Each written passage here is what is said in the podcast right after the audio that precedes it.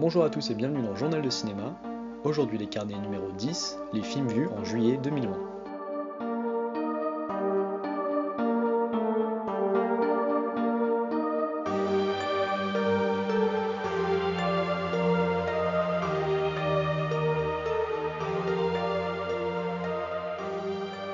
Dixième carnet donc, et dans ce format, comme toujours, je vais vous parler des films que j'ai vus au cours du mois et dont je n'ai pas pu parler dans un épisode dédié, par manque de temps, par manque d'envie peut-être, et aussi parce que parfois, eh bien, je n'avais pas tant de choses que ça à dire sur ces films, mais ce sont quand même des films dont j'estime qu'ils ont leur place dans le podcast. Et oui, c'est possible, on va commencer avec une sortie de 2020. Et ce film, c'est The Gentleman de Guy Ritchie, avec Matthew McConaughey, Charlie Hunnam, Colin Farrell, Hugh Grant et Michelle Dockery. Et l'histoire est assez alambiquée, mais pour la résumer, c'est le personnage de Matthew McConaughey, Mikey Pearson, qui est un espèce de baron de la drogue en Angleterre, qui cherche en fait à se retirer et donc vendre son business, mais malheureusement ça va déclencher une espèce de guerre des familles et cette histoire, elle nous est largement racontée par le personnage de Hugh Grant, qui est donc un espèce de détective privé, qui va raconter un peu tout ce qu'il a pu recueillir sur cette affaire à Charlie Hunnam, qui joue le bras droit de Mikey Pearson. Alors comme beaucoup de cinéphiles, Guy Ritchie, c'est un réalisateur que j'ai croisé dans ma route cinéphilique avec Snatch et Arnaque, Crime et Botanique, deux films que j'aime plutôt bien. En tout cas, j'en garde pas du tout un souvenir désagréable. Mais n'étant pas un fan absolu de son style, j'ai pas poussé sa filmographie très très loin. J'ai regardé un Sherlock Holmes, je crois. Mais on va dire que sa période américaine, là où il a fait ses films comme Rock'n'Rolla ou récemment Aladdin, The Man from Uncle, tout ça malheureusement j'ai pas regardé parce que ça m'a pas vraiment intéressé, il faut dire. Mais j'avais entendu pas mal de bien de ce nouvel opus, donc j'étais curieux de voir ce que ça allait donner, d'autant plus qu'il retourne à quelque chose de beaucoup plus anglais, le film se passant à Londres, avec un casting aussi beaucoup plus britannique. Et je dois dire que j'ai pas passé un mauvais moment, je pense que c'est un film qui est sympathique.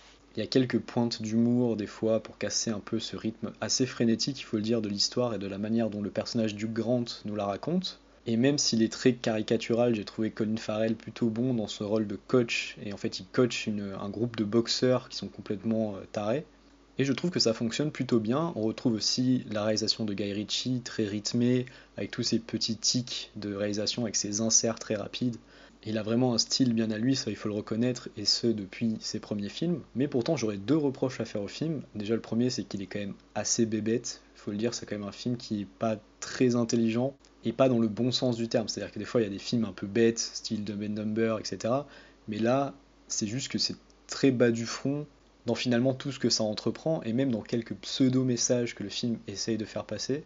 Et même si je trouve qu'on a plaisir à voir ce casting s'en donner à cœur joie, notamment Charlie Hunnam qui est plutôt très bon, et aussi Hugh Grant qui est assez méconnaissable, eh bien c'est ce genre de film où à la fin on a l'impression d'avoir un peu tout oublié, il n'y a pas vraiment de séquences très marquantes, il n'y a pas de répliques cultes, il n'y a pas un personnage on va se dire ah celui-là il était vraiment incroyable. C'est le genre de film qui laisse rien derrière lui, c'est-à-dire on le voit, on passe un moment pas désagréable, mais derrière on retient rien. Je pense que dans 6 mois je l'aurais totalement oublié. Et je pense que ça vient du fait que c'est plein d'éléments qui bout à bout sont plutôt réussis, mais qui manquent un peu ce supplément d'âme, cette étincelle qui permettrait d'amener le film vers quelque chose de plus marquant, de plus intéressant.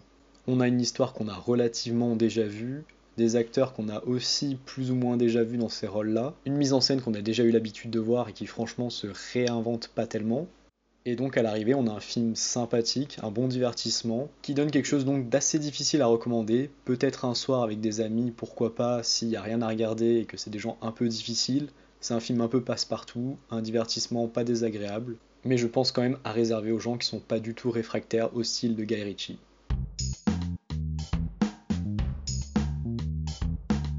Deuxième film, et on est toujours dans le domaine de l'action, avec John Wick 3 Parabellum, sorti en 2019, un film de Chad Stahelski avec Kenny Reeves, Alberi et Laurence Fishburne.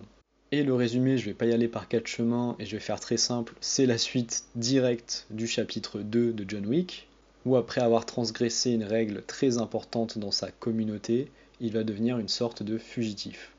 John Wick, c'est donc une série qui est devenue très populaire après le deuxième épisode, et qui je pense a encore franchi un palier de popularité avec ce troisième épisode. Et il faut dire que le second, c'était peut-être mon préféré, j'avais trouvé ça assez sympathique. C'était finalement la même formule que le premier, mais améliorée, un peu agrémentée de séquences peut-être plus belles. Je trouve que visuellement, la saga propose quand même quelque chose d'assez léché en termes de cadrage, de lumière ou de photographie. Et même si la recette est assez sympathique, j'aime beaucoup les chorégraphies des combats notamment, eh bien je trouve que dès ce troisième épisode, la saga commence déjà à s'essouffler. Bon, déjà, le scénario, je trouve qu'il est assez faible, même si, bon, c'est un classique des films d'action, souvent de proposer des scénarios pas franchement fabuleux. On parle quand même d'une saga qui débute par un tueur à gages qui voit son chien être assassiné, chien que sa défunte femme lui avait offert. Donc bon, on a vu mieux comme caractérisation d'une série et d'un personnage. Mais je trouvais quand même que dans les deux premiers, la figure de John Wick et de Keanu Reeves marchait plutôt bien il dégage quand même un certain charisme et le fait qu'il ait un entraînement euh, surhumain en matière de gunfight, il y a notamment des vidéos sur internet où on voit s'entraîner, il a un entraînement euh, digne d'un soldat euh, des GI, c'est assez impressionnant et ça se voit à l'écran. Mais je trouve malheureusement que ce cher Chad, il a tendance à filmer ses séquences d'action de manière un peu trop statique, un peu trop molle, et du coup ça donne un sentiment assez désagréable, parce que même si du coup l'ensemble est très lisible, eh bien ça manque franchement de vie. Et puis un autre problème, c'est que le film est assez long, il dure plus de deux heures, et au bout d'un moment, je trouve qu'on décroche. Il y a des scènes pas super intéressantes, un peu débiles, il faut le dire. Et même si la séquence finale avec Marc Dacascos et les vitrines dans la tour est plutôt intéressante, et eh bien en fait j'avais déjà décroché du film à ce moment-là, tout simplement parce que le scénario, on n'en a vraiment plus rien à faire passer ce stade. Et j'ai fini un peu frustré parce que je me suis dit qu'il y avait quand même bien mieux à faire avec tous ces éléments, avec justement ces décors magnifiques, avec cette lumière, cette photo, et puis avec ce personnage de John Wick qui finalement arrive à être charismatique, je trouve que Keanu Reeves l'incarne plutôt bien, et bien à la fin, un peu comme le film dont j'ai parlé précédemment, je trouve que ben, on en retient pas grand chose.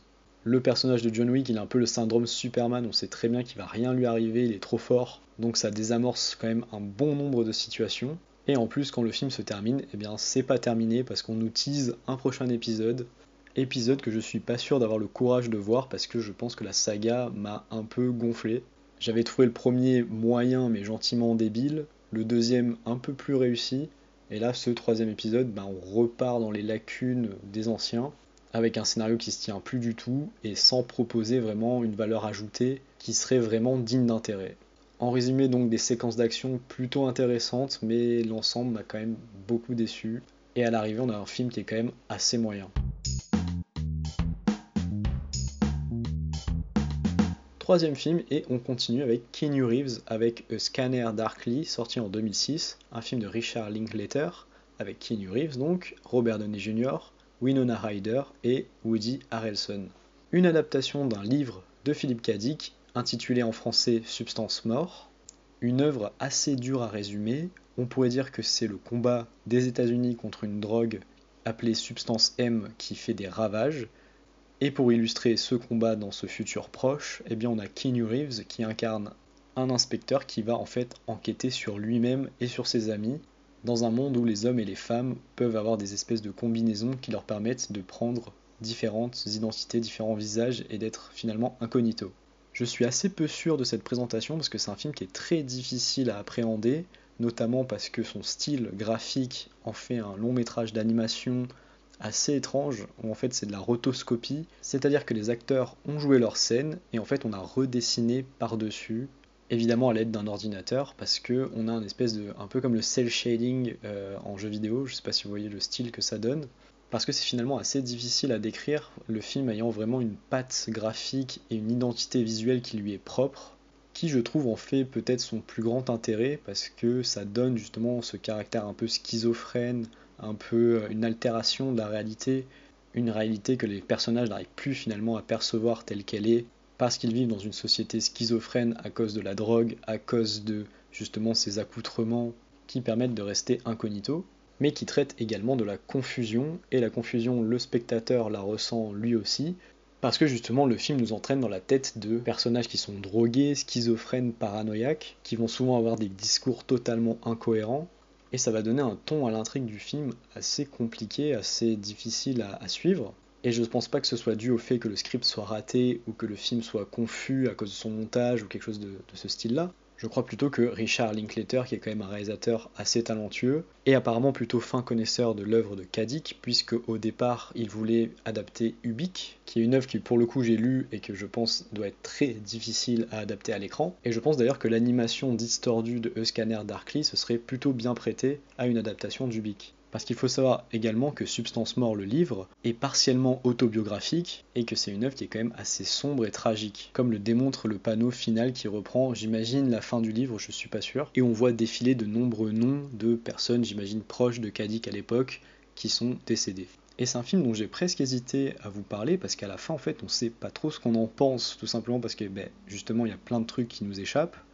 Même si finalement l'intrigue n'est pas si difficile à suivre que ça, ce sera plutôt la finalité de l'ensemble, je trouve, qui est difficile à appréhender. À la fin, j'étais pas tout à fait sûr de savoir où Richard Linklater voulait en venir, et je me demande s'il n'a pas essayé d'être un peu trop ambitieux dans ce qu'il a mis dedans pour être pleinement convaincant. Mais d'autre part, je pense que c'est un film qui mérite le coup d'œil, tout simplement parce que ça peut plus parler à certaines personnes qu'à d'autres. Et même si j'aime pas trop cette expression, je pense que c'est un film qui est un peu une expérience, c'est-à-dire que tout le monde n'y verra peut-être pas les mêmes choses, tout le monde ne cernera peut-être pas l'intrigue de la même manière, n'y verra pas les mêmes thématiques, et tout le monde ne sera peut-être pas réceptif de la même manière à cette animation qui est quand même très étrange. Mais j'estime que chacun doit se faire son propre avis sur ce film et qui mérite largement d'être vu, d'autant que c'est une vraie prise de risque stylistique, et que de voir un casting comme ça dans une œuvre aussi ambitieuse, eh bien je crois que c'est quand même assez intéressant et que c'est une démarche qui mérite qu'on y jette un œil. Même si plus personnellement j'ai pas été 100% convaincu par tout ce que le film proposait, j'ai été plutôt séduit par la démarche et je serais curieux de lire le livre pour voir quelles ont été les libertés prises par Linklater et j'imagine qu'il y a dû en avoir beaucoup parce qu'il me semble que c'est quand même un livre assez difficile d'accès et adapté Kadik, ça peut donner des grandes réussites comme Blade Runner ou de grandes catastrophes comme Next avec Nicolas Cage par exemple. En résumé, si vous voulez voir un film de science-fiction singulier avec vraiment une patte originale et ambitieuse, n'hésitez pas. Mais très clairement, c'est un film qui n'est pas fait pour plaire à tout le monde.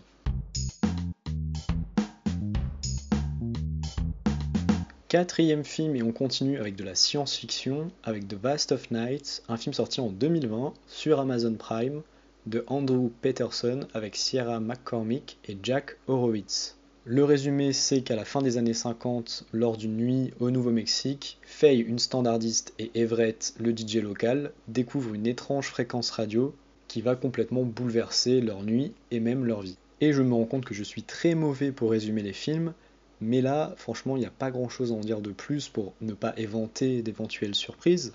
Et c'est un film que j'ai regardé parce que j'avais vu quelques bons retours et ça m'a intrigué. J'ai vu des gens dire que c'était un excellent film de science-fiction, fait avec très peu de moyens, etc. Alors très peu de moyens, oui, ça c'est sûr.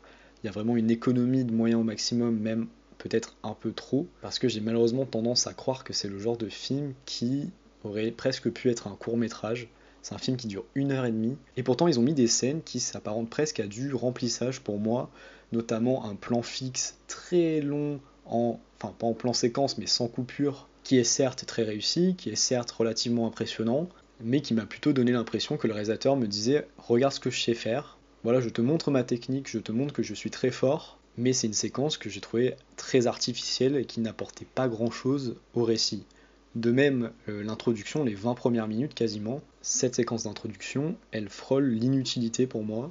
Elle n'est pas très bien filmée, j'ai pas du tout compris l'idée de vouloir filmer tout ça de loin. On nous fait faire une espèce de tour du propriétaire du terrain de basket qui finalement ne servira plus à rien plus tard.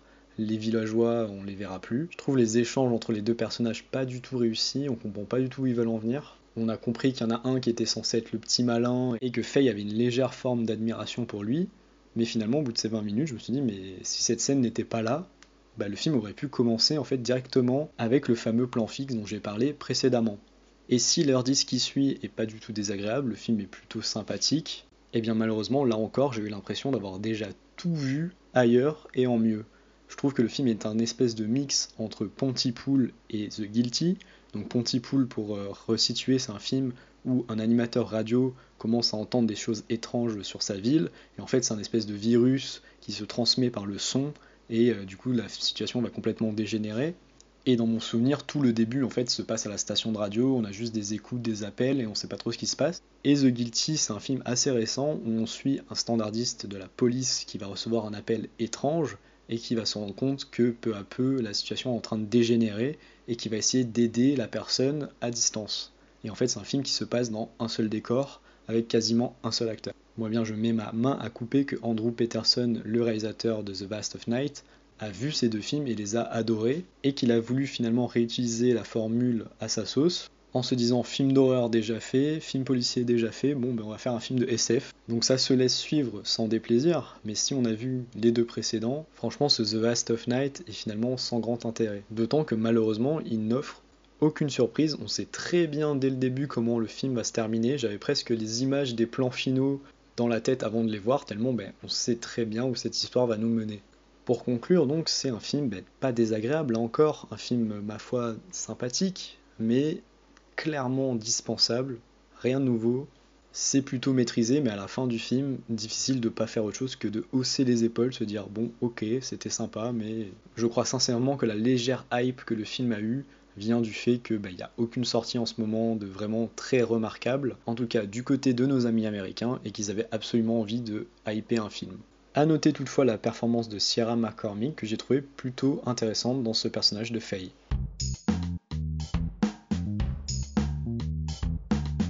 cinquième film, et ce sera le dernier film américain de cette sélection, et patatras, on va parler de A Ghost Story, sorti en 2017, un film de David Lowery avec Casey Affleck et Rooney Mara. Un film qui nous raconte l'histoire d'un deuil, celui de Rooney Mara qui va perdre son mari, Casey Affleck, dans un accident de voiture, sauf que Casey décide de se réveiller en fantôme et d'observer le deuil et la suite de la vie de son foyer après sa mort.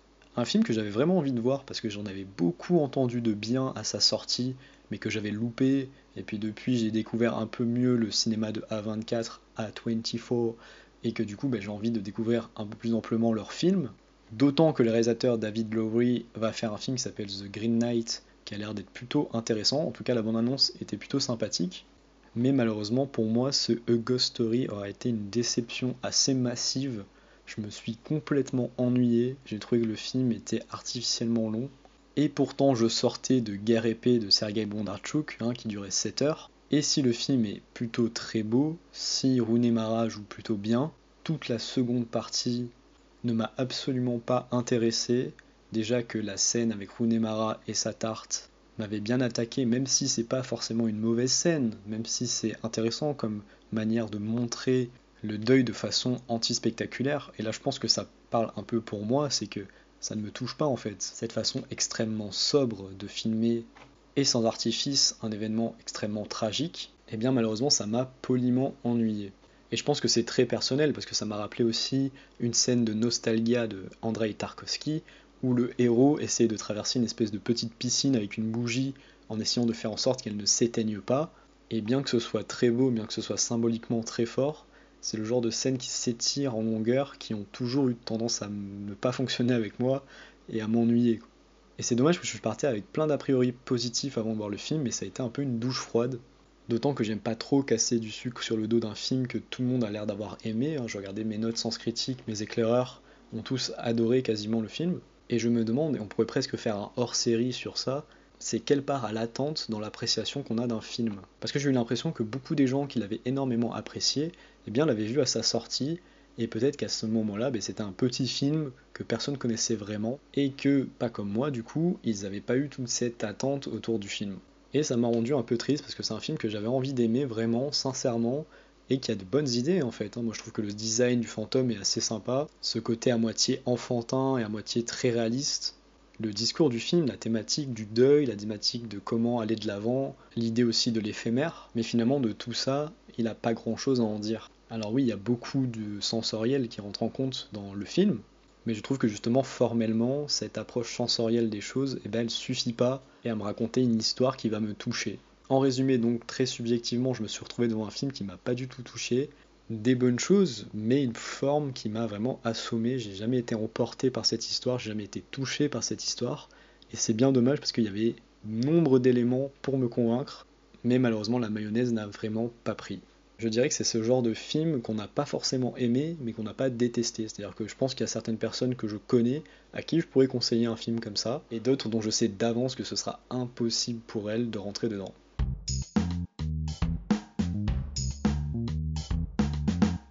Sixième film de ce mois, Locataire de Kim Kaduk, sorti en 2004 avec Jae et Lee Seung-yeon, un film sud-coréen qui nous raconte l'histoire de Tae-suk qui occupe des lieux inhabités sans les dégrader ou sans voler de choses jusqu'au jour où il visite une maison d'une famille aisée et où il fait la rencontre d'une femme maltraitée par son mari. Ce film, c'est le meilleur film dont je vous parle cette semaine. Un film que j'ai regardé tout simplement parce que j'ai eu vent du fait qu'il était quasi muet. Alors c'est peut-être un peu too much de dire ça, mais en tout cas les deux acteurs principaux n'échangent aucun dialogue et aucun mot pendant l'heure et demie que dure le film. Film que j'ai donc plutôt aimé, même s'il n'est pas parfait, je trouve qu'il y a une belle poésie qui s'en dégage, avec ce marginal qui va entraîner dans son train de vie assez particulier cette femme venant d'un milieu aisé qui, elle, ne cherchait qu'à s'échapper de son mari abusif. Et on a donc ces deux personnages qui partagent énormément de choses sans se parler, et que le réalisateur va vraiment filmer avec amour. On sent qu'il aime vraiment ces deux personnages, qui ne font finalement rien de mal pendant tout le film, mais qui font des choses qui s'avèrent incompréhensibles pour le commun des mortels. Voilà, la passion de visiter des lieux vides pour y vivre une nuit ou deux, puis repartir, au risque de se faire dégommer par le propriétaire ou arrêter par la police. Et eh bien finalement ça donne lieu à une belle histoire d'amour assez simple, mais plutôt agréablement filmé, avec un côté très onirique et qui frôle carrément le film fantastique euh, dans sa dernière partie. Et je trouve que c'est un film, justement, on parlait un peu de film sensoriel tout à l'heure, et là c'en est totalement un, c'est-à-dire qu'il y a peut-être des gens à qui ça va pas parler du tout, et d'autres qui vont adorer, parce que malgré sa courte durée d'une heure et demie, le film prend quand même son temps. Certains resteront très circonspects devant les motivations des personnages, et pour moi justement le défaut du film c'est ça, c'est que cet aspect un peu simple, un peu poétique, il cache quand même par moments un peu les carences du script, parce que vraiment le film ne raconte pas plus que cette histoire d'amour, pas plus que cette déambulation amoureuse un peu marginale des personnages. Certains pourront y voir peut-être un conflit entre les riches et les pauvres, une invisibilisation de certaines personnes dans la société coréenne, etc. Mais honnêtement, ceux qui diront ça sont vraiment les gens amoureux du film qui voudront le défendre à tout prix, parce que justement cette simplicité qui fait la qualité du film en fait aussi ses limites, paradoxalement. Mais si comme moi vous vous laissez entraîner dans ces grandes maisons vides et que vous réussissez à vous attacher à ce couple hors norme, eh bien je pense que vous allez passer un agréable moment devant ce film assez particulier, assez original, d'autant que j'ai beaucoup apprécié la conclusion de l'histoire du personnage principal et que l'idée finale du film est quand même assez belle.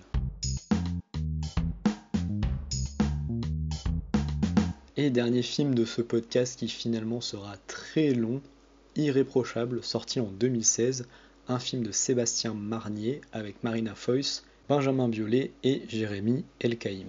L'histoire, c'est celle de Constance qui est au chômage depuis plusieurs mois et qui va revenir dans sa ville natale pour retrouver son ancien poste dans une agence immobilière avant que sa carrière ne l'emmène à Paris. Sauf que c'est finalement une candidate plus jeune qui va avoir l'emploi et elle va commencer à développer une obsession à l'égard de la jeune femme. Alors j'ai regardé ce film tout simplement parce qu'il était disponible sur Amazon Prime Video et que c'était le précédent film du réalisateur Sébastien Marnier, responsable de l'heure de la sortie dont j'avais parlé l'année dernière, et qui était vraiment un très bon film. Alors ce irréprochable il est quand même un ton en dessous, mais ça reste tout de même un film loin d'être désagréable. Déjà pour l'excellente performance de Marina Foïs dans le rôle de Constance, on sent qu'elle s'en donne à cœur joie à jouer ce rôle de femme assez insupportable. Insupportable justement parce qu'on ne sait jamais vraiment sur quel pied danser avec elle. Elle arrive vraiment à brouiller les pistes comme le fait Constance dans le film. Et plus on avance dans l'histoire, plus elle arrive à être inquiétante et manipulatrice. Je trouve que son personnage est assez admirablement écrit, et le film également, parce qu'il mène le spectateur par le bout du nez jusqu'à son dernier quart d'heure à peu près. On est vraiment totalement dans le genre du thriller psychologique, avec ce personnage principal étrange dont on ne connaît pas vraiment les intentions. Parfois on est de son côté, parfois on ne comprend pas trop là où elle va en venir. Et j'ai franchement été très surpris par ce film dont je n'avais absolument pas entendu à sa sortie en 2016. Et vraiment, j'en dirais pas beaucoup plus parce que bah, c'est un film qui quand même se base pas mal sur son intrigue, sur son ambiance, sur la manière dont les acteurs jouent, fait de faux semblants et de petits retournements de situation.